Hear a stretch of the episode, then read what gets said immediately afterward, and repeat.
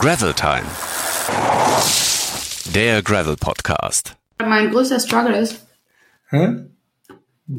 Eigenmotivation? Nee.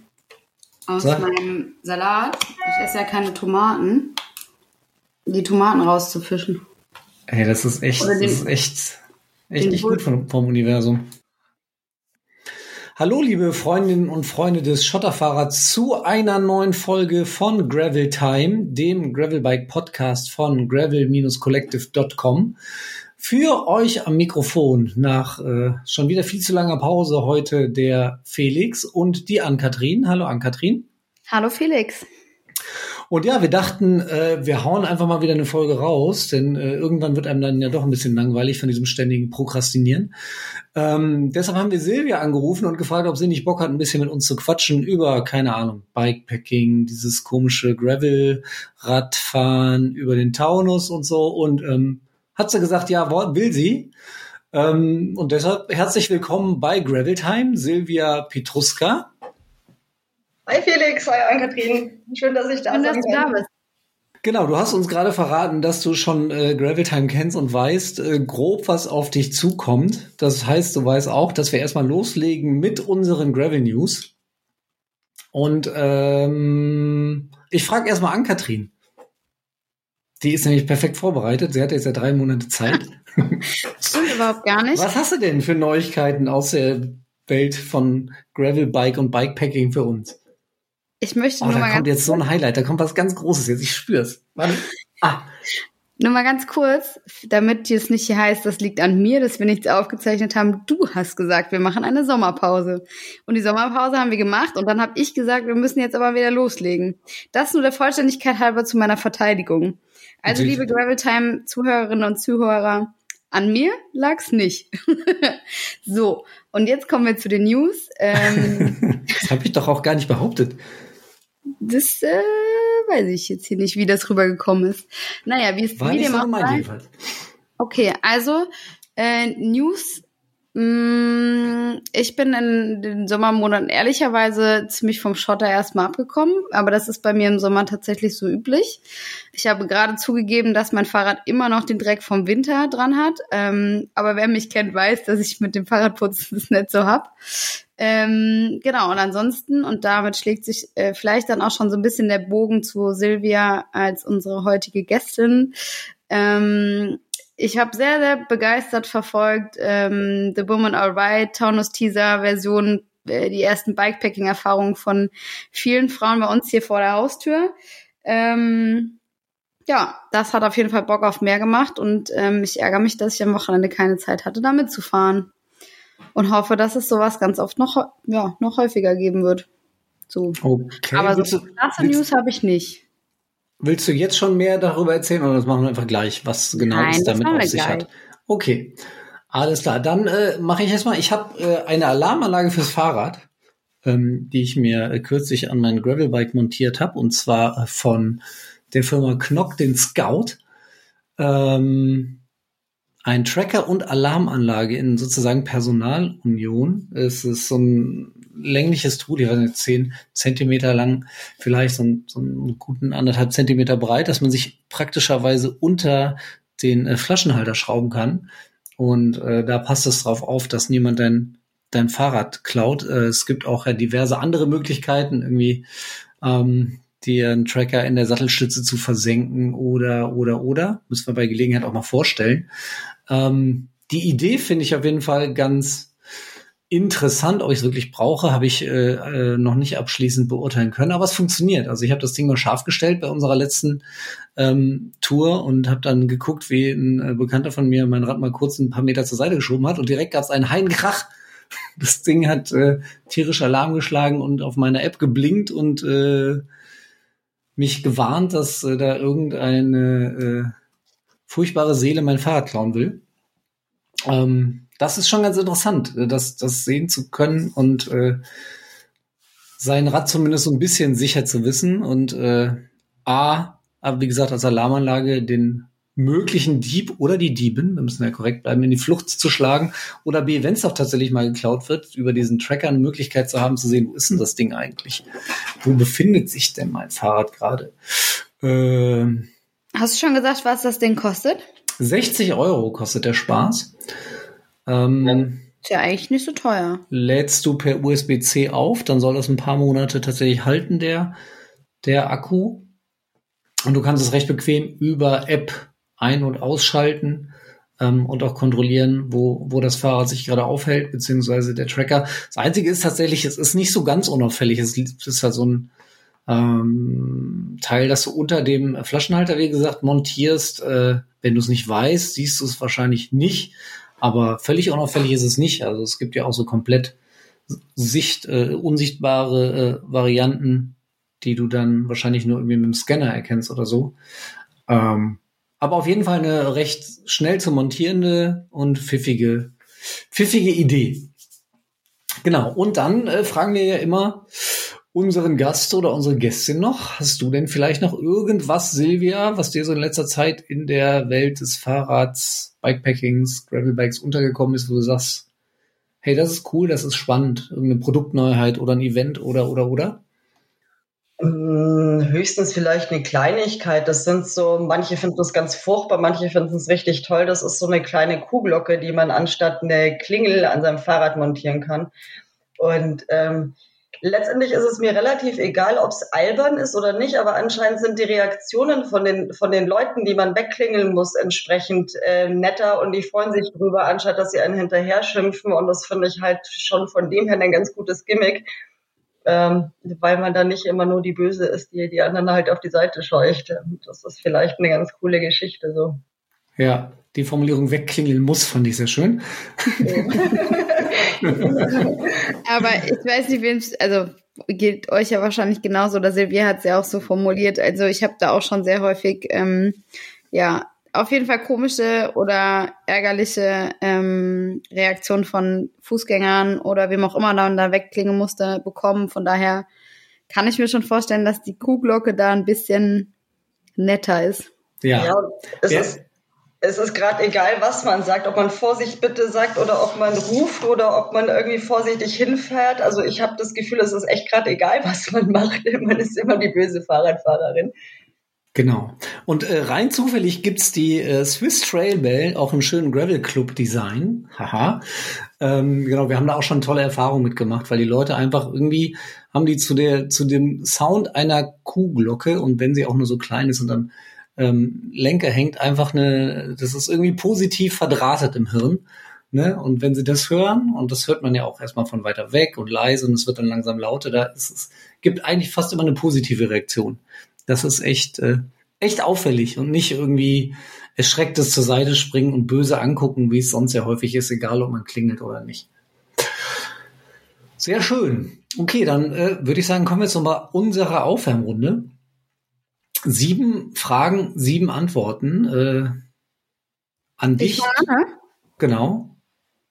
Wenn dir nichts einfällt, Silvia, dann ähm, switchen wir einfach oder überspringen oder wie auch immer. Ja gut. Was war dein erstes Fahrrad? Äh, das war ein bockschweres, rotes, kleines Monster. Ähm, ich, das war wahrscheinlich Vollstahl, ähm, keine Rohre. Ich weiß aber nicht, was für eine Marke es war. Es war abartig schwer. Bergauf oder bergab? Bergauf. Der Moment, wenn ich mit dem Bike auf der von der asphaltierten Straße auf den Schotterweg abbiege, denke ich. Uh, das ist total unterschiedlich. Wenn kein Verkehr ist, denke ich mir, ah, schade, nicht mehr irgendwie äh, schön rollen. Wenn viel Verkehr ist, denke ich mir, boah, hoffentlich keine Hunde ähm, und eine schöne Strecke und vielleicht noch ein bisschen Spaß dabei ähm, und nicht nur eine Waldautobahn. Ja, so ungefähr. Das sind die Sachen, die mir auf den Kopf gehen. Gute Range auf jeden Fall. Ähm, das perfekte Rahmenmaterial für ein Gravelbike. Ja, entweder Stahl oder Carbon oder Alu, ne? Ach so, tja. Hauptsache mehrere. ja, je nachdem auch, glaube ich. Also ich finde, je nachdem, was, was man fahren will. N plus eins halt, ne? Alles klar. Mein peinlichster Fahrradmoment war, Ich war in Lateinamerika und hatte Magenprobleme und habe, ähm, darf man sowas hier überhaupt erzählen? Wir sind raus, unter uns, raus ne? damit. Wir können ja nachher drüber piepen. Ja, genau, pietzt mal drüber. Und äh, ich musste dringend einen Platz suchen und war überzeugt, man kann mich nicht sehen. Aber jeder Lkw-Fahrer hat mich gesehen. Es waren viele Lkws. Oh. Unangenehm. Ja, unangenehm. Aber es war nicht mit Klickpedalen das Schlimmste. Ja, es ist auf jeden Fall mal eine Geschichte, die wir so noch nicht hatten, ja. Muss man nicht haben. Einfach oder zweifach? Mm, ich habe im einen Rad ein Piniengetriebe, ist definitiv einfach. Im anderen auch einfach vorne. Ist schon das gemeint, oder? Dass du das kannst du auslegen, wie du möchtest. Okay, dann lege ich so aus. Ich sage einfach. Einfach. Immer einfach. Nie schwierig. Und nie zweifach. Bier oder Kaffee? Kaffee. Nur Kaffee. Gut. Dann haben wir das hinter uns, dann können wir jetzt Pause machen. Vielleicht sollten wir die Frage demnächst mal modifizieren. Ähm, süß oder salzig? Kuchen Bitte? oder Torte? Willst du hier gerade das Grundelement des kompletten Gravitime Podcasts ins Zweifel ziehen? In Zweifel nicht, aber vielleicht können wir es ergänzen. Ich dreh durch. Acht Fragen, acht Antworten. Ach so. Du kannst, in den anderen sechs kannst du gerne variieren. Bei der Wie das denn bei dir? Süß oder salzig? Mm, kommt drauf an. Aber in der Regel eher süß als salzig. Also ich bin schon Team Eis oder auf jeden Fall ein geiles Stück Kuchen. Ich bin Team Cola. Mhm. Ein großes Laster. Also ich trinke keinen Kaffee, deswegen ist diese Frage für mich eh hinfällig. Also die kann immer nur die Antwort Bier lauten. Mm. Spricht ja nichts dagegen. Gegen Kaffee viel. ähm, nee, genau. Und deswegen, also ich bin eigentlich eher Team Süß, wobei ich auch ehrlicherweise sagen muss, ähm, bei meiner letzten langen Tour habe ich zwei Tage lang nur an Subs von Subway gedacht, ähm, weil ich so richtig irgendwie, also keine Ahnung, habe auf jeden Fall krasse Gelüste bekommen. Und das eher salzig. Damit sind wir jetzt ja schon voll im Thema, denn ich muss heute mal ganz äh, frech sein und obwohl wir mit Silvia eine spezielle Gästin hier extra eingeladen haben, ähm, mal nicht am Anfang mit dir beziehungsweise über ähm, deine Gravelbike und Bikepacking-Begeisterung und deine Erlebnisse reden, sondern erstmal würde ich die äh, Frau Ernst fragen, wie ihr denn so äh, ihre Reise äh, ins Königreich bekommen ist. Du warst ja, äh, wenn auch mit dem Rennrad, im Langstreckeneinsatz zwischen London und Edinburgh. Wie war es denn so? Also das vorweg, ich glaube, damit könnten wir tatsächlich eine komplette Folge füllen. Vielleicht sollten wir mal abfragen bei unseren Hörerinnen und Hörern, ob sie auch mal was zum Thema Rennradfahren hören wollen. Dann können wir ja mal überlegen, ob wir ein Spezial dazu machen ähm, weil es da schon tatsächlich sehr, sehr viel zu erzählen gibt. Ähm, Gravel Spezial Rennrad. Lel-Version quasi. ähm, nee, genau, also für die, die es nicht verfolgt haben, ähm, ich bin London, Edinburgh, London gefahren oder habe es zumindest versucht. Mm, denn ich musste in Dunfermline, das ist so zehn Kilometer nach Edinburgh, aussteigen. Das waren, na, also das war nach 760 Kilometern. 1520 hätten es werden sollen in 128 Stunden Zeitlimit. Ja, genau. Ähm, war aber tatsächlich mein erstes Event in dieser Größenkategorie oder dieser Längenkategorie und deswegen habe ich gefühlt alles falsch gemacht, was man hätte falsch machen können. Ähm, habe ich aber gehört, das ja. Ja, ich habe auch gehört, das gehört dazu.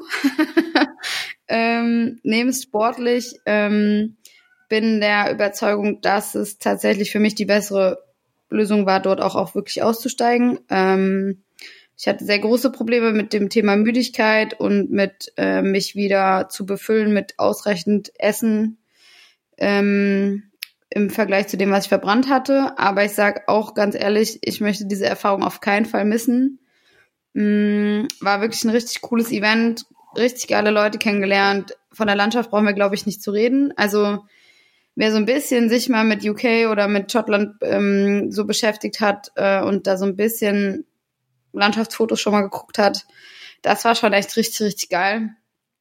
Und, äh, und ich glaube, dass, äh, um quasi die Kurzversion meines Abrisses dazu zu geben, also mein Fazit ist auf jeden Fall, ich würde es gerne wieder machen. Und ich glaube, das ist äh, das Wichtigste daran, ähm, dass man da positiv rausgeht und versucht auch, dass, also klar, ich war mega, mega enttäuscht, dass ich dann da ausgestiegen bin und dass ähm, ich nicht so Wie weit lang- gekommen bin. Wie lange warst du denn dann unterwegs? Bitte nochmal? Wie lange warst du unterwegs zu dem Zeitpunkt, als du dann ausgestiegen bist? Wie viele Stunden hast du schon im Sattel verbracht? Ähm, ja, das war eins der großen Probleme. Netto- und Bruttozeit, also Pausenzeit viel zu hoch im Vergleich zur Nettozeit. Ähm, deswegen bin ich auch so ein bisschen aus diesem Zeitlimit rausgefallen. Ähm, ich hatte 40 Stunden netto, glaube ich, ähm, für sie- die 760 Kilometer mit, glaube ich, 8000 Höhenmeter oder so. Und hatte aber insgesamt, glaube ich, über 60 Stunden schon. Mhm. Also drei Tage knapp. Oder zweieinhalb. Und du hattest jetzt nicht so einen konkreten Punkt, dass du gesagt hast, äh, mein, mein Knie tut weh oder Hintern geht nicht mehr oder so, sondern das war eher so ein Sammelsurium an allen möglichen Ja. Sachen, die nicht mehr. Ja, genau, also leider schon. Ähm, also Energiedefizit, großes Problem gewesen. Ähm, auch nicht so dann klar gewesen zu sein, also an den Checkpoints gab's Essen, ähm, dann nicht so klar im Kopf gewesen zu sagen, okay, ich löse mich auch mal von dem Checkpoint, wenn ich merke, dass mir also das Essen nicht ausreicht oder ein, also ich bin bei Essen auch echt schwierig, wie du auch vorhin, als Silvia noch nicht da war, gesehen hast, so dann wird halt auch mal was rausgepult. Ähm, nee, da bin ich schwierig und ähm, war dann aber auch nicht klar genug zu sagen, ich halte auch einfach mal an einem Pub und fahre mir einfach einen richtig fetten Burger rein. Ähm, oder an einer Pizzeria und fülle mal eine Pizza auf oder so. Ähm, genau, ich hatte ein Müdigkeitsproblem. Das ja, wenn wäre du aber, glaube Kaffee ich, trinkst, ist das auch kein Wunder. ja, schwierig. Ähm, genau, ich habe extrem viel gelernt über das Thema Schlafen und Strategie. Also ich brauche zum Beispiel einfach auch eine gewisse Zeit, wenn ich mich hinlege, um von mir selber so runter zu sein, dass ich auch pennen kann. Ähm, das Energiedefizit hat dafür gesorgt, dass ich einfach extrem gefroren habe. Also wir hatten auch Mhm. 25 Grad Temperaturgefälle, tagsüber über 30 Grad, nachts nur so 7, 8. Also dann haben sich die 7 und 8 Grad auch schon wieder extrem kalt angefühlt. Ja, und dann mussten wir halt, weil wir mit der Zeit so ein bisschen hinterher waren, auf jeden Fall noch bis nach Edinburgh fahren oder nach Dunfermline, wo diese, wo der Checkpoint war. Äh, da sind wir nachts um 2.48 Uhr, glaube ich, eingecheckt und ähm, dieses in die Nacht reinfahren hatte mich dann so ein bisschen gebrochen. Ich war zwar in der Gruppe, ähm, aber ich habe extrem gefroren. Ich war krass müde, habe mich nur auf die Müdigkeit konzentriert, ähm, habe dadurch vergessen zu essen.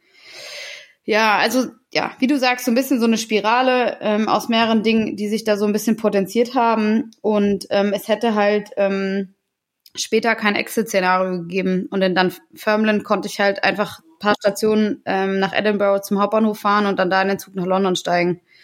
Mhm. Ähm, ja, aber das ist wirklich nur ein ganz grober kleiner Abriss von dem, was ich erlebt habe und was ich so für mich mitnehme. Ähm, ja, da könnte man, glaube ich, wirklich stundenlang drüber reden. Ähm, vielleicht machen wir das auch nochmal. Und ähm, genau. Aber ich äh, fasse zusammen, du warst mit der Gesamtsituation unzufrieden letzten Endes. Ähm, Ja, und dann war es aber so in dem Moment, wo ich eigentlich dann schon es für mich entschieden hatte, war ich dann so, dann kam die Sonne raus, es wurde auf einmal wieder warm. Dann habe ich dann angefangen zu zweifeln, war das jetzt die richtige Entscheidung? Ähm, und ich war klar dann auch nochmal einen Tag echt sehr, sehr enttäuscht und habe dann aber versucht, eigentlich dann Donnerstag schon auch, die Volunteers waren alle total nett und auch die Leute, die da so irgendwie sonst im Einsatz waren oder da ja nur zugeguckt haben und die Gespräche haben da sehr viel geholfen, auch von Leuten, die einfach extrem viel Erfahrung haben, zu, zu wissen, so Mhm. ähm, gehört irgendwie dazu. Äh, meine Vorbereitung lief, nachdem ich im März Corona hatte, auch so semi-optimal. Äh, von daher, da haben dann relativ viele gesagt, mit der Jahreskilometerzahl werden sie nicht mehr angereist. Ähm, von daher habe ich es da relativ gut, glaube ich, geschafft. Und ja, man muss ja auch mal ganz ehrlich sagen, 760 Kilometer in drei Tagen zu fahren, ist ja trotzdem schon auch eine Leistung, so, Vor ne? allem ist das ja hervorragend, weil das kannst du ja auch, äh, im, im Kern ist das ja auch äh, Teil unseres Themas heute. Ähm, denn äh, wenn auch nicht mit dem Rennrad, äh, ist das, was äh, Silvia ja durchaus auch gerne macht, wenn ich das so richtig verstanden habe, geht ja schon in die gleiche Richtung. Ne? Vielleicht mit einem Fahrrad mit ein bisschen breiteren Reifen und dann nicht nur auf der Straße. und nicht in der Gegend, wo es einfach so, also ich hatte einfach auch das Glück, dass es einfach warm war, auch dass die Nächte nicht so kalt waren wie bei dir, weil ich finde schon, also Wetter macht halt echt wahnsinnig viel aus. Ja. Das muss man halt sagen. Wir hatten für, man würde ja vermuten, vermuten England äh, regnet auf jeden Fall. Wir hatten keinen einzigen Regentropfen. Ähm, und das ist, glaube ich, aber tatsächlich sowas, was am Ende, ich finde jetzt sieben oder acht Grad auch nicht so kalt. Also ich hatte schon genug eigentlich an Klamotten dabei. Aber ähm, dadurch, dass du halt dieses krasse Gefälle hattest, hat sich halt sieben Grad angefühlt wie null. So. Und dann fährst du halt in eine Abfahrt rein und bist nur noch am Zittern und weißt, sorry, meine Katzen drehen gerade ein bisschen durch, äh, weißt aber, dass du noch eine Stunde mindestens fahren musst. Und ähm, nach Edinburgh rein ging es halt 30 Kilometer mehr oder weniger dann irgendwie nur noch bergab. Ähm, du bist nur noch am Zittern, du weißt gar nicht, wie du irgendwie da ankommen sollst. Ähm, das war dann auch ehrlicherweise so ein Punkt, wo ich dann halt gesagt habe, so das, also es soll ja auch noch Spaß machen. Und da war so ein bisschen der Punkt erreicht, wo ich mich gefragt habe, so nee, ja. ja. Aber ja, wie du sagst, Taunus Bikepacking ähm, ist, glaube ich, ähm, prädestiniert dafür, dass es irgendwie immer warm ist. Genau, das ist jetzt äh, unser, unser Thema mit Silvia, Taunus Bikepacking, da warst du am Start. Ähm, erzähl doch mal vielleicht kurz ein bisschen was über, über dieses Format und dieses Event. Worum geht's? Was ist das? Mm, es ist kein klassisches Rennen, sondern es ist wie, wie bei vielen von diesen Events auch, dass es so ist, dass man halt im Prinzip zusammen ähm, fährt oder dass halt jeder schon seine Pace fährt und sein Ding fährt und dass es auch eine Wertung gibt, aber dass es nicht so ein, es gibt keinen wirklichen Preis zu gewinnen oder irgendwas, sondern letztendlich geht es darum, dass man so ein bisschen seine eigenen Grenzen austestet. Und ob diese Grenze nun auf Platz eins ist oder auf Platz 60 ist, ist so relativ wurscht. Und es hat schon auch dabei so diese Stimmung ausgemacht, weil man eben ja größtenteils mit sich selber beschäftigt war. Und wenn man jemanden getroffen hat ähm, auf, dem, auf dem Rennen, das waren 1000 Kilometer mit 18.000 Höhenmeter, also schon auch eine längere Strecke, lange Strecke, sehr lange Strecke, sehr, sehr lange Strecke mhm. Jedenfalls,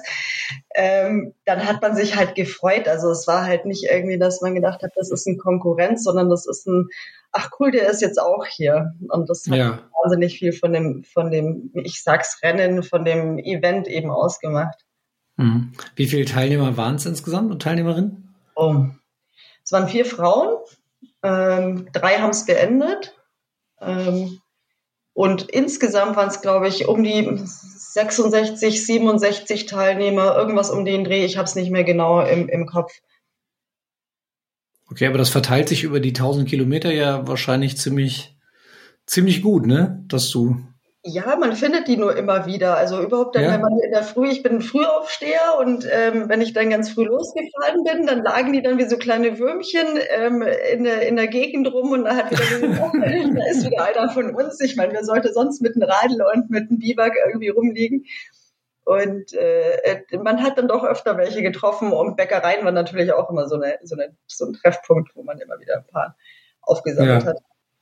Äh, kommst du aus der Ecke oder was hat dich dazu gebracht, damit zu fahren?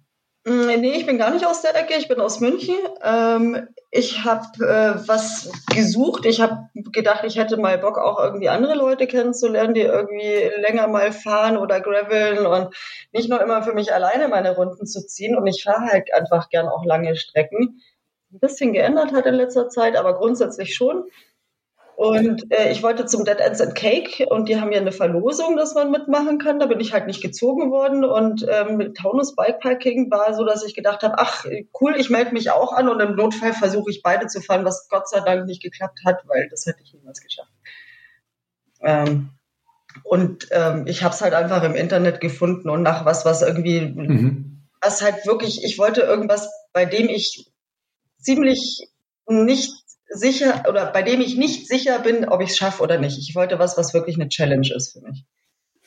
Das ist bei 1000 Kilometern Offroad auch wirklich so eine Sache. Schafft man es oder schafft man es nicht? ja, definitiv. Und du hast ja schon anfangs gesagt, ähm, bisher nur vier Frauen, die dort angemeldet waren.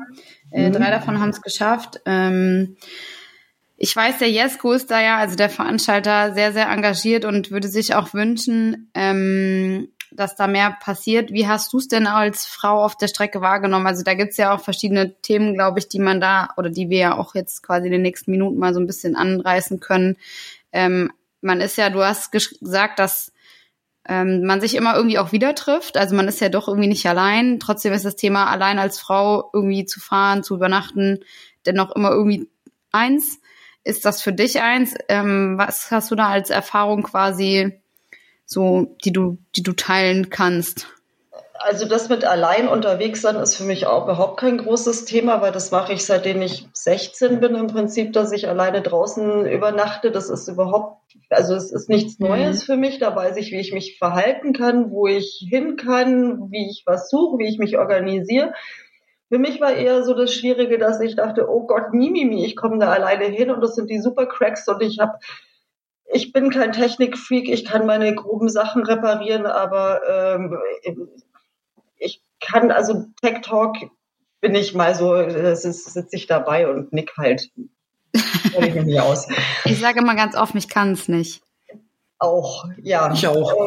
Ähm, ähm, jedenfalls habe ich da so gedacht, so, oh, und Ausgrenzung und sowas. Und das hat sich dann aber überhaupt nicht irgendwie so rauskristallisiert, sondern das war eher so, dass ich das Gefühl habe, auch weil es wenige Frauen waren, dass die wenigen Frauen dann entsprechend Respekt auch bekommen haben. Ja, es gab ein paar Kleinigkeiten, wo ich mir gedacht habe, Mensch, Jungs, wirklich muss das sein? Ich hatte einen Platten, habe den repariert und das ähm, dann standen zwei Damen, boah, ich muss jetzt echt ein Foto von dir machen, weil ich habe das noch nie gesehen, dass eine Frau den Reifen repariert hat. Und ich so, äh, okay, ja, dann mach das Foto, wenn es dich glücklich macht. also, das waren so, aber das ist auch nichts Schlimmes. Das war jetzt auch nichts, wo ich mich jetzt wirklich ähm, offended gefühlt hätte. Das war halt nur eigenartig. Hm. Naja, also wenn man Fahrrad fährt, ich glaube, ich, also ich kenne fast nur Frauen, die auch ihren Reifen wenigstens wechseln können. Ja, ich auch. Also, das dass man keine Schaltung einstellen kann oder die Bremse oder was weiß ich weiß, okay. Ähm, aber ähm, ich glaube, ein Schlauch wechseln, das ist ja jetzt auch keine hohe Kunst der Schrauberei. So. Nein, genau das war so mein Ding. Und da habe ich mir gedacht, naja, gut, wenn ihr da auf, auf dem Level seid, dass ihr keine da kennt oder das nicht sehen konntet davor, dann, dann ist halt so, ne? Trotzdem gibt's halt gerne immer diese Klischees, ne? Wo mir ich gerade gestern noch mit einem Kumpel auch hin und her geschrieben habe, der geflucht hat, äh, weil er gerade selber den Reifenwechsel nicht auf die Kappe bekommen hat. Also von daher. Ja, kann ja genauso sein, das ist ja auch nicht schlimm. Kein geschlechterspezifisches Thema, finde ich. Aber ja. Und sag mal, vielleicht können wir so ein bisschen mal deine Reise dort ähm, so ein bisschen beleuchten. Also man fährt in Epstein auf einem Campingplatz seit diesem Jahr los ähm, und dann ist man quasi ja auf sich alleine gestellt, richtig? Ja, also man ist auf sich alleine gestellt, aber es war ja über am Anfang die, die Startzeiten waren um zwei Minuten immer versetzt. dass ähm, jede zwei Minuten ist einer gestartet. Und ähm, ich hatte von Anfang an, also die ersten zwei Tage im Prinzip Navigationsprobleme, musste im Prinzip alle paar hundert Meter stehen bleiben und gucken, ob das so passt und hat dann oft nicht gepasst. Und dann sind, ähm, kommen natürlich auch immer wieder Leute vorbei, überhaupt am Anfang. Das hat dann schon, boah, ich würde sagen, fast einen Tag gedauert, bis sich das auseinandergezogen hat. Und die erste Übernachtung war auch so, dass sich dann sieben Leute an einem bestimmten Punkt getroffen hatten, ähm, ohne dass wir irgendwie verabredet gewesen wären, weil da halt günstig gelegen ist zum Übernachten. Also da war schon auch echt eine, eine ja, ein Zusammenhalt auch irgendwo da. Und das hat sich dann natürlich aufgelöst und irgendwann ist jeder sein Ding gefahren, aber man hat tatsächlich immer wieder Leute getroffen. Was für Navigationsprobleme waren das denn? Erzähl mal. Hm, ich hatte ähm, keinen Garmin und keinen Wahoo. Und ähm, ich hatte früher mal einen Garmin und mit dem hat das von Anfang an nicht funktioniert. Und dann habe ich gesagt, nur das lasse ich, ich fahre mit Osmond.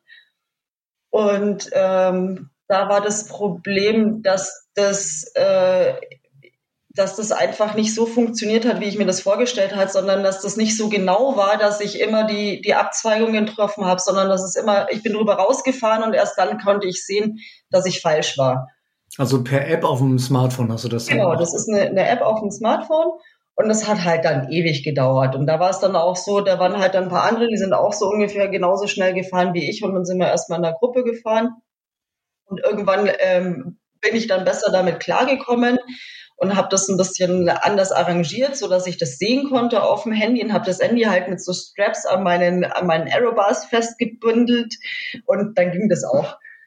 Und dann konnte ich es wenigstens angucken und nicht nur hören, sondern es war davor in meiner Tasche. Also das war alles ein bisschen äh, ja, so ein bisschen improvisiert am Anfang. Mhm. In dieser Szene aber ja eigentlich relativ selten. Ne? Hast du sowas von dieser Länge vorher überhaupt schon mal gemacht oder war das wirklich dein erster Versuch? Ich bin davor 6000 Kilometer durch Lateinamerika geradelt, aber das war oh. halt für mich selber. Ja. Und da bin ich anfangs mit meinen Neffen gefahren und dann haben wir auch gemerkt, wir haben eine unterschiedliche Geschwindigkeit und dann haben wir uns nach drei Wochen getrennt und ähm, dann erst in Mexiko wieder getroffen. Und ähm, da war es aber so, ich meine, die Panamerikaner, das ist halt eine Straße, ne? da ist nicht viel mit Navigieren. Ja. Und ähm, ja. Ach, aber wie schön. Das, äh, das klingt auch nach einem sehr, sehr, sehr, sehr tollen Abenteuer und Thema. Ja, war es war. Noch eine, noch eine Folge mit Silvia. ich glaube, da gibt es echt noch einen Haufen Leute, die sowas machen. Ich glaube, das ist kein Einzelfall. Ja, aber trotzdem ist es halt sehr, sehr spannend und ich glaube, sowas mal gemacht zu haben, ist auch schon echt, echt, echt toll. Und da bin ich tatsächlich sehr, sehr weit von weg. Ähm, aber vielleicht bevor wir jetzt über konkrete Abenteuererlebnisse und auch äh, deine äh, Taunus Bikepacking Tour sprechen, ähm, mal noch kurz über dich direkt. Wie bist du denn selber zum, zum Radfahren und speziell auch zum Bikepacking und Gravelbiken gekommen? Mm, das ist eher, mei, das ist so ein bisschen auf Umwege. Ich bin immer schon viel gereist, aber ich bin früher viel getrampt. Also es ist eher weniger von der Sportecke. Also Sport habe ich immer so ein bisschen differenziert dazu gemacht und war dann eher Kampfsport und hatte nichts mit dem Fahrradfahren zu tun. Und irgendwann war mir das mit den Trampen zu nervig. Ähm, man sitzt immer in den Autos. Es ist so ein bisschen, äh, man ist fixiert auf die, auf die Straßen.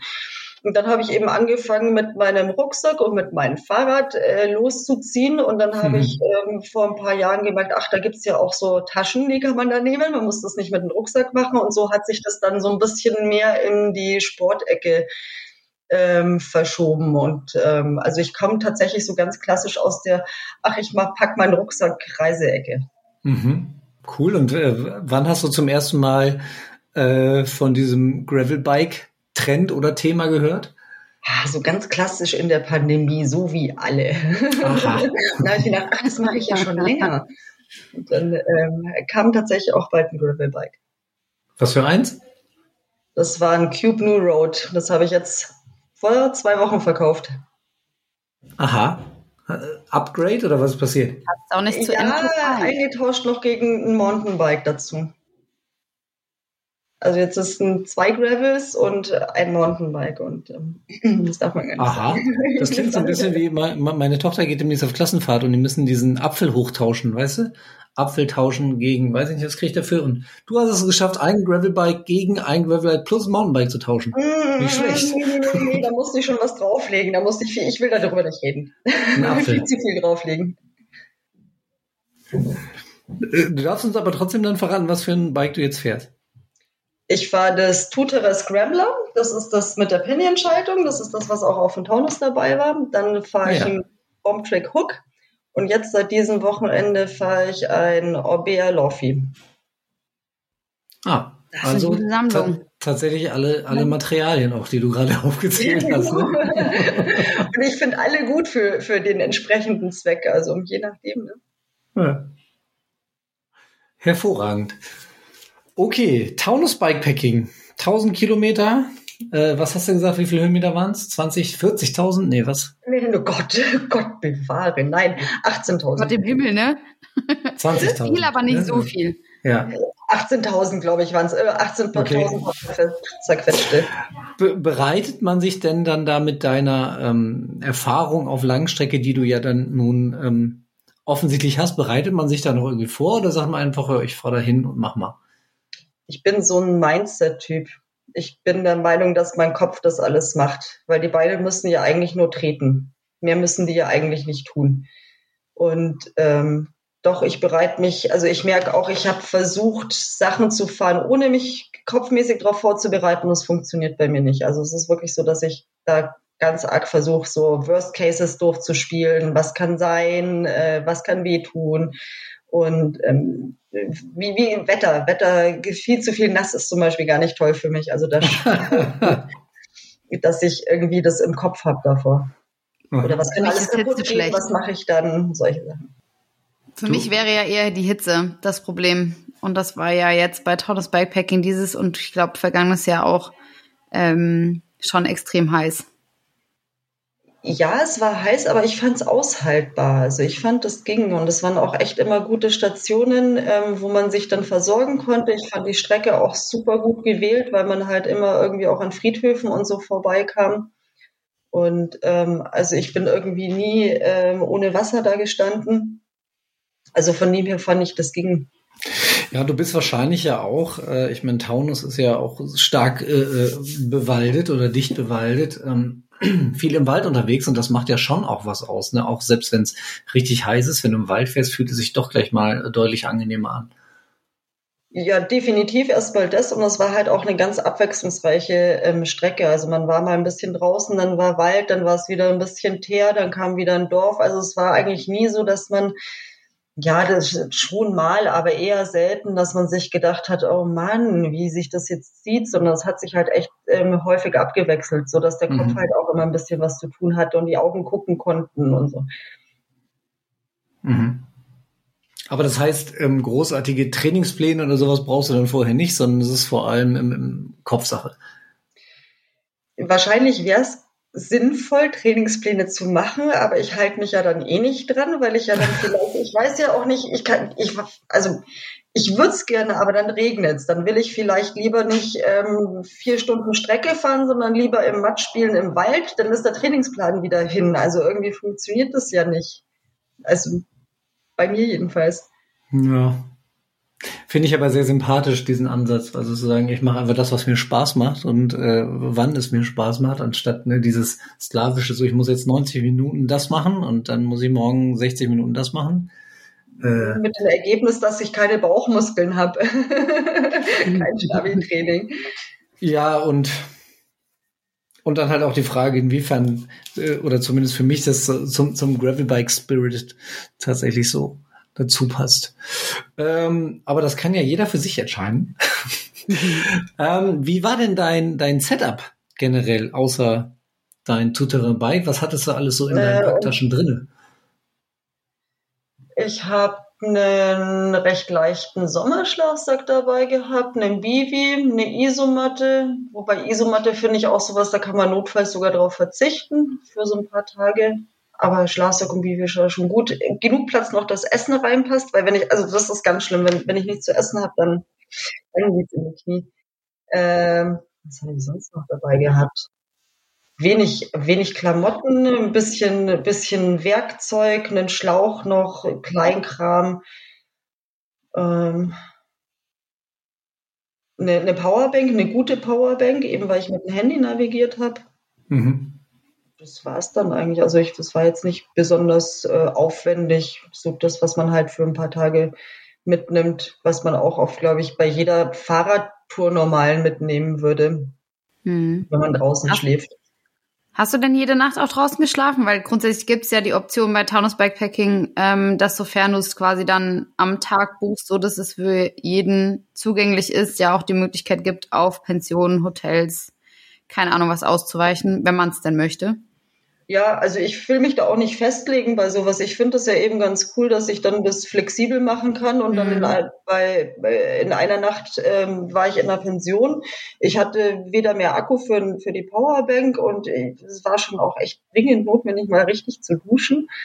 Und, und das war dann schon echt schick und so ein richtiges Bett so mit Daunen. Das hat manchmal dann schon was, ne? Ah, das hat einen gewissen Charme, ja. Nach ein paar Tagen zu duschen habe ich jetzt auch äh, sehr, sehr wertgeschätzt. Ja. Glaube ich, nach zwei Tagen das erste Mal geduscht, nach 500 oder 600, ja, irgendwie so 500 oder 600 Kilometer. Da habe ich mich schon selber ziemlich ekelhaft gefühlt. Hm, ja, Ach, dieses, das ist so. Dieses Duschen wird doch völlig überbewertet. Wie ist das denn im ja, Taunus? Im Wassermangel muss man schon Obacht geben mit dem Duschen, gell? Das stimmt natürlich, genau. Wie ist das denn im Taunus? Ähm, Gibt es da auch mal ab und zu äh, Seen, in die man reinspringen kann, um sich äh, den Schweiß von der Haut und die Ich hab- Salzkruste runterzukriegen? Also so richtige Seen, das waren eher so Tümpel, die mich jetzt persönlich nicht so wahnsinnig angezogen haben. Die habe ich jetzt da irgendwie gedacht, ob ich da jetzt sauberer werde, weiß ich auch nicht. Ähm, ich war bei einem Campingplatz, um meine Wasserflaschen aufzufüllen. Da war ein Pool, aber ähm, der wollte mich nicht reinlassen in den Pool. Ich glaube, das war nicht ganz so sauber. Komisch, aus. aber auch. Ja, wäre hübsch gewesen. Also mein keine Seen und kein Pool. Ich hatte das tatsächlich, ich war letzte Woche in äh, Finnland unterwegs mit dem Gravel Bike. Da müssen wir auch an anderer Stelle nochmal drüber sprechen in Gravel Time. Und da war es tatsächlich so, es war auch Au- August unfassbar heiß. Wir haben geschwitzt wie noch was, hätte ich gar nicht äh, erwartet tatsächlich. Äh, erste Mal in Finnland. Und da waren so tolle Seen und das war immer so klasse, so ein tolles Gefühl, da dann reinzuspringen und diesen erfrischenden Moment zu haben, dieses ganze klebrig schweißige loszuwerden. Ja, das ist dann so die absolute Freiheit, im kühlen Wasser zu sein, gell? Und dann so durchzutauchen, wenn es so heiß ist. Genau, das war richtig toll. Ich glaube, ich habe die Leute irgendwann genervt, weil ich dann äh, jeden Tag in jeden See springen wollte, der da irgendwie in der Nähe war, weil es auch so heiß war. ja, ja, ich kenne das schon auch. Und mir wurde schon gesagt, dass sich die Strafen erhöht haben fürs ähm, Erregung öffentlichen Ärgernisses, wenn man nackt badet, weil ich habe ja bei sowas keinen Badeanzug dabei. Ja, ja, nee, also das hat da in Finnland auf jeden Fall niemand interessiert. Und das glaube ich. Wie war's da mit den Mücken? Äh, überhaupt kein Problem. Ich weiß nicht, ob das generell so war, aber ich hatte, glaube ich, einen Mückenstich in den drei, vier Tagen. Hm, Einer, der, äh, mit, mit dem wir da unterwegs waren, der hat mal irgendwie nachts im, in der Hütte noch das Fenster aufgelassen und Licht drin an. Der hatte dann wohl Spaß. Ja, ja, Ähm, gut. Aber ansonsten ging das sehr, sehr gut, tatsächlich. Ja, Aber wir wollen ja heute äh, nicht über Finnland sprechen und auch nicht über den Felix, sondern über den äh, Taunus und über die über die Silvia. Ähm, wenn du jetzt sagst, du kommst ja nicht aus der Ecke, äh, was waren denn so deine deine landschaftlichen Höhepunkte, die du mitgenommen hast in der Zeit, die du jetzt dort verbracht hast im Taunus? Dadurch, dass ich leider ein ganz schlechtes Namensgedächtnis habe, kann ich dir die Orte beschreiben, die wirklich super schön waren, aber ich, ähm, die sind sogar noch eingeschrieben in der Karte gewesen. Das eine war so eine so eine Felswand, ähm, da hätte man sicher auch kleine Routen klettern können oder ein bisschen bouldern können und die lag Mhm. so im Sonnenschein und da, das wäre so der perfekte Übernachtungsort gewesen. Das war vielleicht 30 Kilometer, 40, 50 vom Ziel, irgendwie sowas. Mhm. Und das ist so ein Punkt, wo ich mir dachte, ach Mensch, da kann man noch mal irgendwie hinradeln. Aber insgesamt sind's halt, ist es halt einfach auch die Abwechslung dort mit diesen kleinen Dörfchen, netten Fachwerk und so. Also das sind schon, es ist auch so ein bisschen verwunschen. Es ist so ein Platz gewesen, bei dem ich gesagt hätte, na, da wäre ich irgendwie so nie hingekommen und ähm, da, Mhm. da hätte ich niemals Urlaub gebucht und ein Hotel gebucht oder sowas. Da wäre ich, da komme ich nur für so ein Event hin. Und es ist einfach wunderschön und eben auch null touristisch oder so. Ja, das ist ja genau das Spannende an dieser ganzen Spielart äh, des, des Gravelbike und Bikepackings, ne? dass du gar nicht so weit weg solche Reviere entdeckst, die du vom Namen her natürlich kanntest, aber irgendwie überhaupt nicht wusstest, was die eigentlich so für dich bereithalten. Ja, und dann eben auch wirklich das Tolle, wie das gescoutet ist, weil wenn ich jetzt da alleine reinfahre, vielleicht mit einer kleinen Komootstrecke, dann habe ich mein, vielleicht mal 50 oder 100 Kilometer, aber so 1000 Kilometer am Stück, wo man das eigentlich irgendwie immer richtig gut hat. Das kenne ich ja noch nicht mal. Also wenn ich mir überlege, was da für eine Arbeit dahinter steckt, ähm, ich könnte das hier in meiner Gegend nicht, nicht Mhm. Bei Weitem nicht. Da würde ich vielleicht auf 50, 60, 70 Kilometer kommen, die dann wirklich toll sind. Und der Rest ist dann ja, fahr halt mal 20 Kilometer Radweg an der Autobahn entlang. Hm. Ja. Also nochmal einen dicken Gruß an Jesko an dieser Stelle, der äh, ja hinter dem Taunus Bikepacking ähm, steht und äh, auch mit uns auf der Eurobike äh, übrigens aktiv war, bei an unserer Gravel Club Lounge. Ähm, für diesen Einsatz, ne, das ist ja schon, schon enorm und vor allem ja auch alles ehrenamtlich da. Also echt cool. Ja. Und die, die ganze, also die ganze Orga war auch echt super, muss ich sagen. Es war so, dass es tatsächlich noch unsupported war und dass man sich auch noch frei gefühlt hat. Aber an den wichtigen Punkten war dann auch wirklich alles, was man hatte. Also wenn man dann auch, ähm, also was halt richtig toll ist, wenn man zurückkommt und man hat eine Dusche. Und ähm, man hat dann einen Punkt, wo man dann auch was essen kann und ähm, solche Sachen und nicht irgendwie, ach ja, jetzt der Campingplatz lässt einen nicht mehr in die, in die Dusche gehen oder sowas. Mhm. Und das ist halt auch alles Organisation und das war halt schon auch ähm, toll. Da fühlt man sich halt dann nicht gepampert, aber schon auch aufgefangen bei sowas und dass man merkt, es passt. Und das passt mhm. dann auch mit den Leuten, dass die dahinter stehen. Das war halt schon auch ein Großteil von dem Spaß an der ganzen Geschichte, finde ich. Wie lange warst du jetzt insgesamt unterwegs? Ich glaube, es waren fünf Tage und zehn Stunden. Ich habe es aber nicht mehr ganz genau im, im Kopf, aber es war relativ lang. Also lang? Ich finde, das klingt ziemlich flott eigentlich. Ich weiß nicht, ich habe mir meinen Schnitt angeschaut, das waren 7 km/h. Ich meine, mit den. Oh, was? da, sind, da, sind die, da sind die ganzen Pausen ja mit drin, ne? Aber äh, ja, ja eben. Und dann gut 200 hey, Kilometer am Tag, das finde find ich ganz ordentlich. Also würde ich nehmen so. Nehme nehm ich, bin da, bin da stolz, aber 7 km/h hört sich schon böse an, oder? Ja, da guckt sie halt nicht drauf, ist doch egal. ah, sehr schön. Du hast ähm, vorhin erzählt, so in, in, in, im Nebensatz, dass du eigentlich vom, vom Kampfsport kommst oder das mal gemacht hast. Ich habe das mal gemacht. Also ich habe sportmäßig irgendwie alles Mögliche schon ausprobiert und weiß auch nicht, ob ich immer nur beim Radeln bleiben werde oder ob sich da wieder was ändert. Okay. Aber, ja, Kampfsport habe ich mit der Pandemie aufgehört. Ähm, und dann hat, war, hatte ich einfach auch keine Lust mehr in der Halle mit irgendwelchen verschwitzten Männern auf der Matte zu liegen. War halt, hat mir in dem Augenblick, hat mich nicht mehr so gereizt. Kontaktloser Kampfsport ist halt auch eher schwierig wahrscheinlich. Ähm, ja, wie soll es gehen, kontaktlosen Kampfsport zu machen? Was hast du denn gemacht? Ähm, was ich richtig gut fand, ist, ist äh, BJJ, Brazilian Jiu-Jitsu. Ich weiß nicht, ob du das was sagt. Das ist tatsächlich Nö. so. Hast du Geschwister? Was äh, hat diese Frage jetzt? ich habe eine Schwester. Ich habe mich zum Beispiel mit meiner Schwester um meine, um die Fernbedienung geprügelt. Da haut man ja nicht richtig zu, sondern man ringt so ein bisschen um. Ah ja. Das ist BJJ. Deshalb frage ich. Ich, ich habe so ein schönes Video von meinen Geschwistern aus Kindertagen, wo sie sich um, tatsächlich um ein Fahrrad sogar streiten. Das ah. ist herrlich. vielleicht, vielleicht meinst du sowas. Aber ähm, Gibt dir sowas denn, dass du zumindest so, so, so einen Hintergrund und so ein bisschen Erfahrung hast, ähm, irgendwie auch eine Sicherheit, wenn du alleine draußen unterwegs bist? Oder ist dir das eigentlich ganz egal? Mm, ich, ich, ich glaube, das ist eine trügerische Sicherheit, Kampfsport. Ich glaube, die Sachen, dass es okay ist für eine Frau draußen, die fangen viel früher an. Die fangen an, dass man schon ganz früh sagt, nee, ich finde das nicht in Ordnung, lass mich bitte allein oder dass mhm. man eben, ähm, ich bin ein bisschen kratzbürstig, wenn ich mich nicht wohlfühle.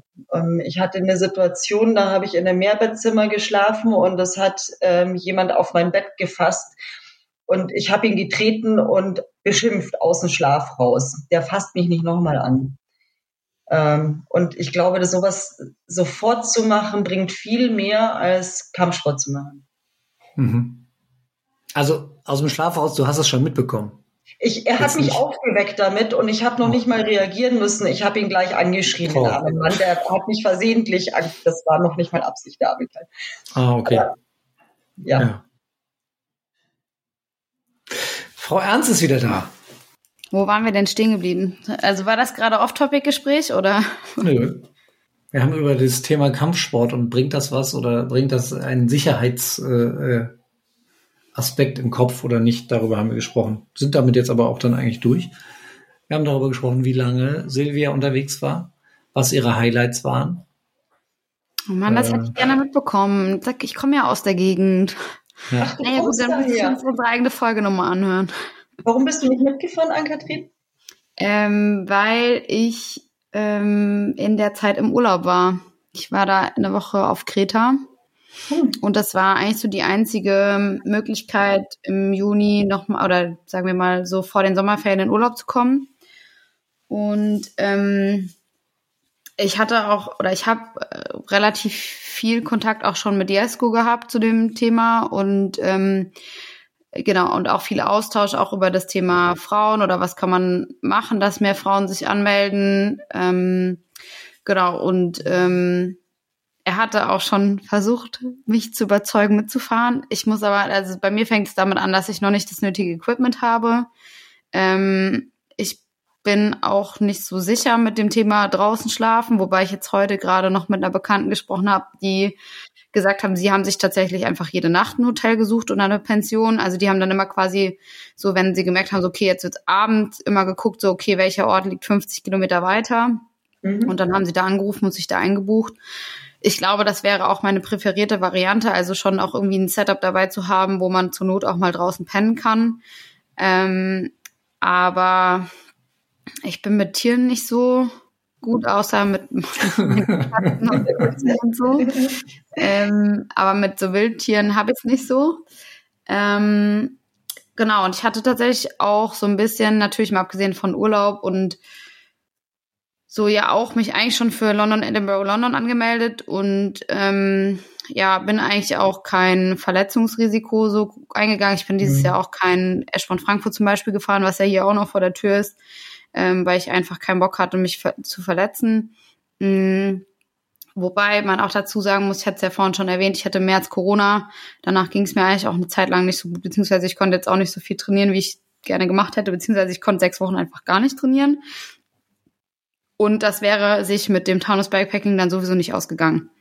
Mhm. Aber ähm, ich hatte ja die Möglichkeit, auch während der Eurobike mal länger mit Jesko am Gravel Club ähm, abzuhängen und ein bisschen zu quatschen. Und sofern es sich terminlich ausgeht, würde ich vielleicht nächstes Jahr mal einen Versuch starten. Ja, cool. Weil, vielleicht sehen wir uns, weil ich, hm, es zwickt schon wieder, damit zu fahren. ja, cool. ist halt auch einfach wirklich eine, also das, klar, ich komme auch von, von, also da aus der Gegend so, ähm, also quasi ein Ort weiter als der Startpunkt. Ähm, und deswegen kenne ich ganz viele Teile zumindest davon oder zumindest, ähm, ja, so, also ich kenne die Route nicht exakt, aber ich kenne zumindest so, wie es wie es ein bisschen ausschaut und so und muss sagen, da habe ich schon schon auch richtig äh, Lust drauf. Mm, ja, ich glaube, so grundsätzlich, äh, das habe ich mit London, Edinburgh, Edinburgh, London jetzt eine gute Erfahrung gemacht. Ich mache mir sehr, sehr viele Gedanken drum, kann ich das, schaffe ich das, ähm, was könnte passieren? Also so ein bisschen das, was du vorhin gesagt hast, worauf du dich mental vorbereitest. Und ich komme dann sehr oft ähm, in den Struggle, dass ich mich selber unterschätze und ähm, dieses klassische einfach mal machen fällt mir sehr, sehr schwer. Und ich habe aber bei der Anmeldung für London, Edinburgh, London gesagt, so, okay, also ich versuche es jetzt einfach mal, ne? Und ich, wer ja, weiß. Sehr cool, weil genau das ist ja das Problem, ne? Dass du dich, dass du dir so viel Gedanken machst und dann an den Punkt kommst, nee, nee, nee, nee, kann ich nicht. nicht. Ja. Und äh, habe dabei jetzt halt gute Erfahrungen mit gemacht und deswegen, ich glaube, der Punkt, bei dem bin ich jetzt zum Glück hinaus. Jetzt ist so ein bisschen das Thema, wo penne ich, ähm, kann ich das, was für ein Equipment brauche ich überhaupt, äh, will ich das mit dem draußen pennen? Ähm, genau, aber so grundsätzlich ähm, bin ich dem Ganzen ein bisschen näher gekommen.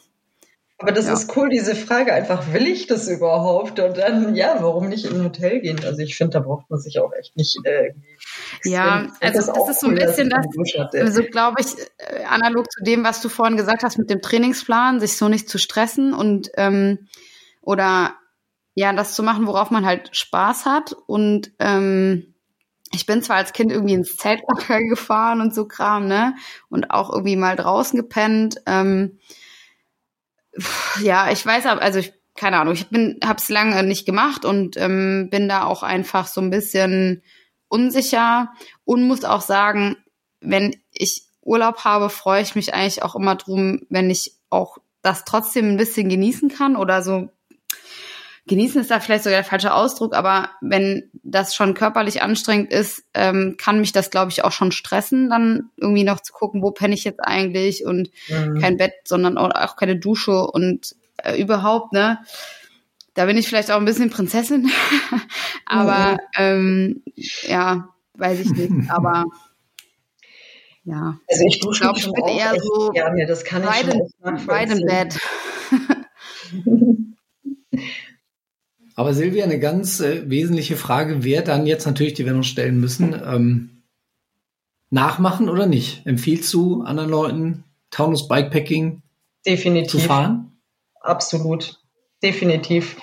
Hauptsache Spaß haben und man kann, also das fand ich halt auch, man kann immer aussteigen. Das sind immer irgendwelche Bahnhöfe oder sonst irgendwas. Man ist immer in so einem Safe Space im Prinzip in Deutschland. Man kann ja. immer irgendwie sagen, man will nicht oder nehmen. Es haben ja auch genug Leute aufgehört und diese haben es ja auch überlebt und mussten nicht alleine im Wald sterben und sich Hütten bauen oder so. Also einfach Entweder ich schaff's oder das war es für immer. Genau. okay, äh, dann äh, einmal sagen wir es noch kurz, nächstes Jahr, der Termin steht schon, äh, Taunus Bikepacking äh, 2023 startet am 11. Juni. Ähm, auch da wieder 1000 Kilometer und zumindest laut Website um die 20.000 Höhenmeter, maximal 99 Teilnehmer und davon hoffentlich sehr viele Teilnehmerinnen werden zugelassen. Und wenn ich das richtig sehe, kann man sich auch schon registrieren. Äh, nein, kann man nicht. Da kommt man noch auf die, auf die Registrierung für die fünfte Ausgabe. Das war dann wahrscheinlich 2022. Müssen wir Jesko mal fragen und das in die Shownotes dann ähm, packen, ab wann man sich für 2023 anmelden kann. Das Hier hat er schon gepostet. Wenn du mir eine Sekunde gibst, ähm, habe ich es auch gleich. Ähm, aber das, das, das Datum steht schon fest, wann man das kann. Äh, Oh, das ist so schön, so viele Frauen jetzt gerade zu sehen hier ähm, durch das Event am Wochenende. Das ist voll die lange oh. Sekunde. Registration opens October 1st. Okay, also noch ziemlich genau einen Monat. Habt ihr Zeit, euch das zu überlegen, ob ihr das machen wollt oder nicht? Und das äh, Foto, was er dazu gepostet hat, ist in dem Örtchen, in dem ich Abitur gemacht habe. Du hast Abitur gemacht? Ja, krass, ne? Nicht nur Straßenabitur, auch ein richtiges. Gibt's ja nicht. Mhm. Das ist doch der Römer hier, das sehe ich doch. Mhm, in klein. Wo ist das denn? In Itzstein. Das sieht tatsächlich sehr nett aus. Mhm. Ja, dann Silvia, see you at the start line vielleicht, ne? Ja, ja wir sind gespannt. Schön wär's, ja können wir natürlich äh, dann äh, die Frau Ernst sehr schön begleiten bei der ganzen äh, Fragestellung, welches Material brauche ich denn jetzt? Ja, das ist eins der 34 Events, die du dann nächstes Jahr machen musst. Hm, dann im Sommer schon wieder voll mit irgendeinem Kram. Okay. Ich meinen Freunden vielleicht noch sagen, dass sie nicht heiraten sollen, dann habe ich ja auch ein bisschen mehr Zeit zum Fahrradfahren. Wer soll wen heiraten? Nein, meine, ich bin nächstes Jahr schon wieder auf so vielen Hochzeiten eingeladen und die ähm, verhindern meistens, dass ich an Events teilnehmen kann. Du bist einfach noch zu jung. Das gibt sich. Und äh, dann kommen die Scheidungen. Ja. Das hat letztens auch jemand zu mir gesagt. In meinem Freundeskreis gibt es schon zwei Scheidungen. Die werden halt selten so ganz so groß gefeiert, ne? Obwohl. Ja. Na gut, Silvia, dann würde ich sagen, vielen lieben Dank, dass du dir die Zeit genommen hast, ein bisschen über dich und dein Abenteuer Taunus Bikepacking ähm, zu erzählen. Wir sind gespannt, äh, ob wir dich da nächstes Jahr wieder sehen und ob wir dann vielleicht eine Doppelfolge ähm, mit Silvia und dir machen, beziehungsweise ein Doubleheader, wo wir euch zusammen interviewen einfach. Du und ja, Vielen Dank, dass und, ich da sein konnte. Unter was für Fels, Felswänden ihr da so gepennt habt. Ähm, genau, und dann bleibt uns eigentlich nur noch Danke und Tschüss zu sagen und unseren ähm, Herrn in Berlin gleich noch anzurufen. War schön mit dir, Silvia. Ja, vielen Dank auch. Hat mir total viel Spaß gemacht. Und vielleicht sehen wir uns tatsächlich. Wäre schön. Uns auch. Sehr, vielleicht sehr, auch. sehr gerne. Vielen lieben Dank. Ciao. Tschüss. Dann, äh, ja, rufen wir mal den Sascha an, ne? Äh, mit zu unserem Bericht aus Berlin. Äh, ring, ring. Bam, und da bin ich schon am Telefon. Ich habe darauf gewartet, dass du anrufst. Felix, bist du's? Jede Folge noch schneller. Unfassbar, dieser Typ. Krass, war Speed, Speed, Speed, Speed, Speed Podcasting. Speed, Speed, Speed. Gut, dass du es ansprichst. Sag mal, äh, was machst denn du am Sonntag eigentlich? Am Sonntag äh, werde ich äh, mir den Start der Badlands angucken von Berlin aus. Angucken. Ich wusste, dass du mit diesem Thema kommst. Ja. wir, äh, wir sind ja leider beide nicht da. Beide nicht da. Ja, ich erinnere mich an hochtrabende Ziele, die da Ja. ausgerufen wurden. Haben nicht funktioniert, meine Ziele. Wie sieht's denn aus? Ich bin immer noch fett und langsam. Aber seit eineinhalb Wochen bin ich dabei, so langsam die Kurve zu kriegen. Aber ich werde es nicht mehr öffentlich machen, wie ich ja schon mal gesagt habe. Ich mache es jetzt für mich und dann habe ich meinen Startplatz auf nächstes Jahr verschoben. Du wirst nicht mehr öffentlich Radfahren, nur noch. Ich werde nicht mehr öffentlich Rad fahren, nur noch hier in meiner äh, 400 Quadratmeter Villa. Und das ist ein Gewinn für alle, würde ich an dieser Stelle sagen. Genau, weil, wie man sieht, äh, zerstöre ich meine Räder ja am laufenden Band dieses Jahr. Also, dieses Jahr fahre ich gar nicht mehr. Na gut, aber äh, dann tatsächlich Badlands, äh, äh, wirst du es irgendwie verfolgen? Was machst du? Also jetzt gucke ich es mir auf jeden Fall an, weil ja auch ein paar Leute mitfahren, die wir kennen. Oder zumindest Ja. unseren näheren Dunstkreis. Und dann auch ein paar ältere Menschen, wie ich jetzt so mitgekriegt habe, die deutlich älter sind als ich. Oder? Ist er deutlich? Auf jeden Fall. Alter. Ja, noch älter. Ja. Aber halt viel leichter. Aber nee, ich gucke mir jetzt auf. Auf jeden Fall werde ich Dot-Watching machen. Definitiv. Diesmal. Sonst bin ich ja kein Freund von sowas. Aber ich werde mir das mal reinziehen. Ne? Ja, vielleicht lernen wir ja noch was draus und dann wird's irgendwann doch noch mal was. Ähm, was allerdings äh, ja ganz gut geklappt hat, äh, im Gegensatz zu äh, den Badlands Vorbereitungen, ist äh, das ganze Thema Gravel Club weiter voranzubringen. Ähm, zum Beispiel mit der Nigel Nagel neuen Gravel Club Lounge. Ähm, Dim, dim. Tadam. Die war ja schwer im Einsatz äh, in den letzten Wochen, in denen wir uns hier auch nicht mehr, nicht mehr zu Wort gemeldet haben bei, bei Gravel Time. Mit Eurobike, mit dem Gravel Club Weekend in Bonn, jetzt am Wochenende beim KOM in Berlin. Erzähl Ja. mal. Ja, wir haben sie aufgebaut und dann am Ende wieder abgebaut, immer von jeder So. Veranstaltung. Ja, haben wir drüber gesprochen, ne? War, war super. Genau. Aber, also nee, die ist wirklich schwer im Einsatz. Ich glaube, die kommt auch ganz gut an. Da haben wir uns was Schönes ausgedacht. Danke äh, auch an Dirk an dieser Stelle. Der freut sich immer, wenn man ihn erwähnt. Unseren Designer, der dieses äh, Design dieses Zeltes und der Flaggen äh, entworfen hat. Ähm, nee, die ist super, super geworden. Wir haben da ein paar schöne Zelte zusammengezimmert, ein paar Liegestühle. Und man muss sagen, also die kommt richtig gut an. Was können sich denn äh, die Menschen äh, erwarten, wenn sie, wenn sie unsere Gravel Club Lounge sehen, wenn sie da hinkommen? Was, was wartet auf sie? Ich, Ja, aber ich meine jetzt Gründe, um da hinzukommen. ja, mich, Ja, Ich werde auf nichts anderes antworten jetzt. So, mich. weil was soll es Besseres geben als mich? Ne? Du sollst- Nein, also die Lounge, wir haben sie wirklich dafür geholt, weil wir in Zukunft ähm, auf Events mit dieser Lounge natürlich auftauchen und ähm, wir sind daran, äh, an den Planungen in Zukunft in dieser Lounge auch Workshops anzubieten.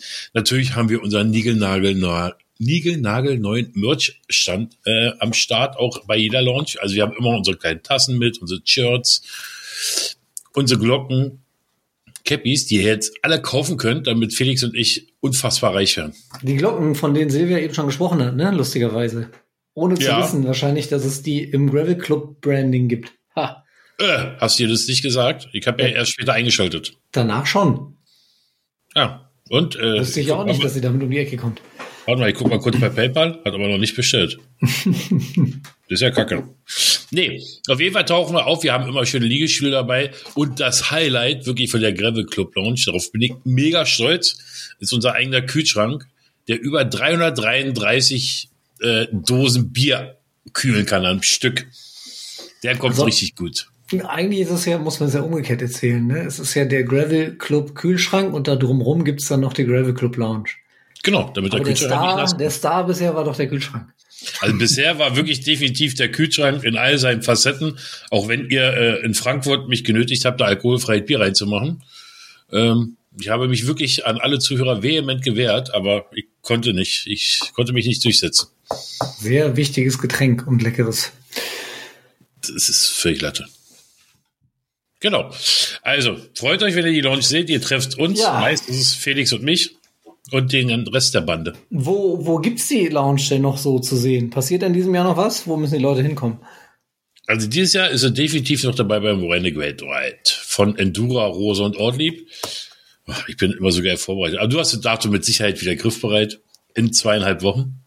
22. bis äh, 25. 25. würde ich sagen. 22, 23, 24, 25 sind vier. Ich muss die Finger nehmen. Minus eins im Sinn. Ja, genau, hast du recht.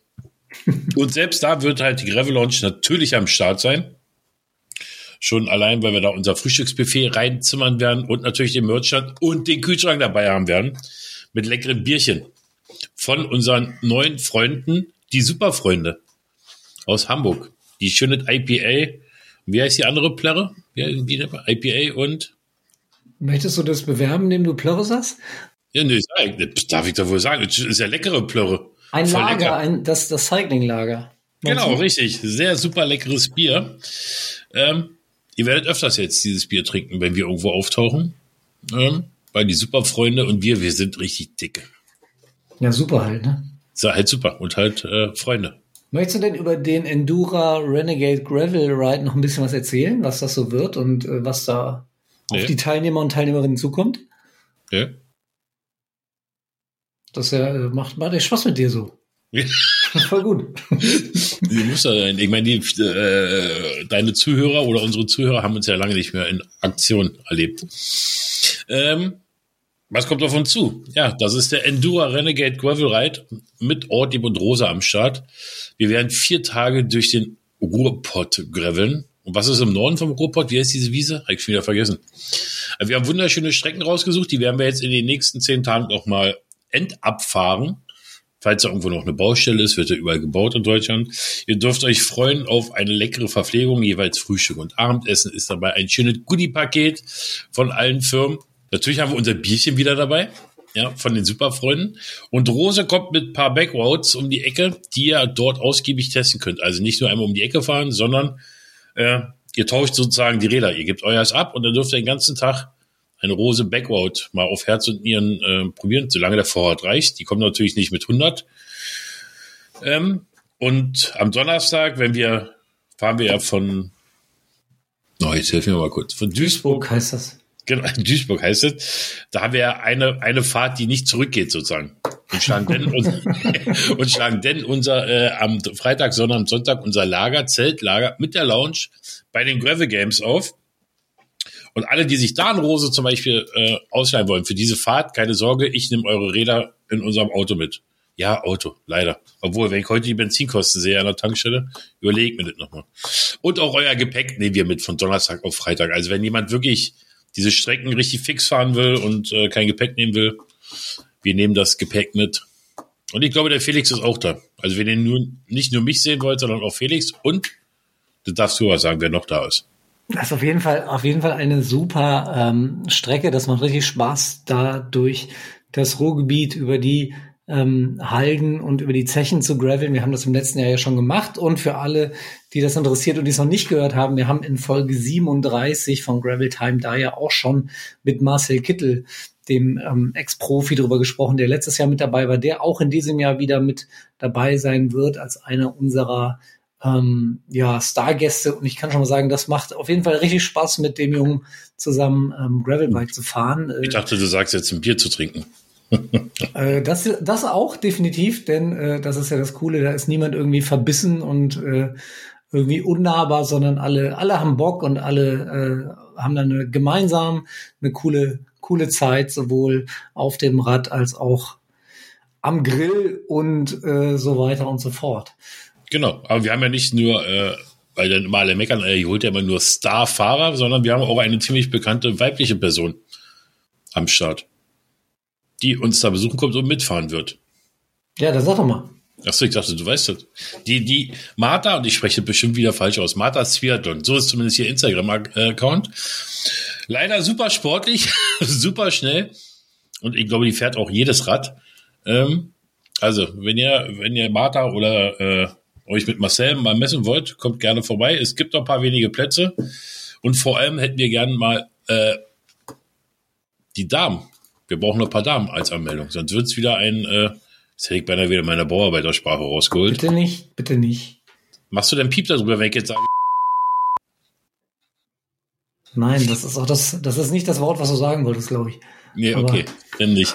genau. Also wäre schön, wenn sich noch ein paar Damen anmelden würden, äh, damit es halt nicht wieder so eine Wie das ist denn das Verhältnis bisher? Ey, das, Witz, das kannst du, glaube ich, kaum messen. Gut, dann ziehe ich die Frage an dieser Stelle zurück. Genau. Äh, ja. Alles klar. Dann noch Hast du da irgendwas, eine was du, Hast du da eine Krücke in der Hand? noch irgendwas, was du loswerden willst? Ach ja, du hast dich ja schon wieder verletzt, du armer Kerl.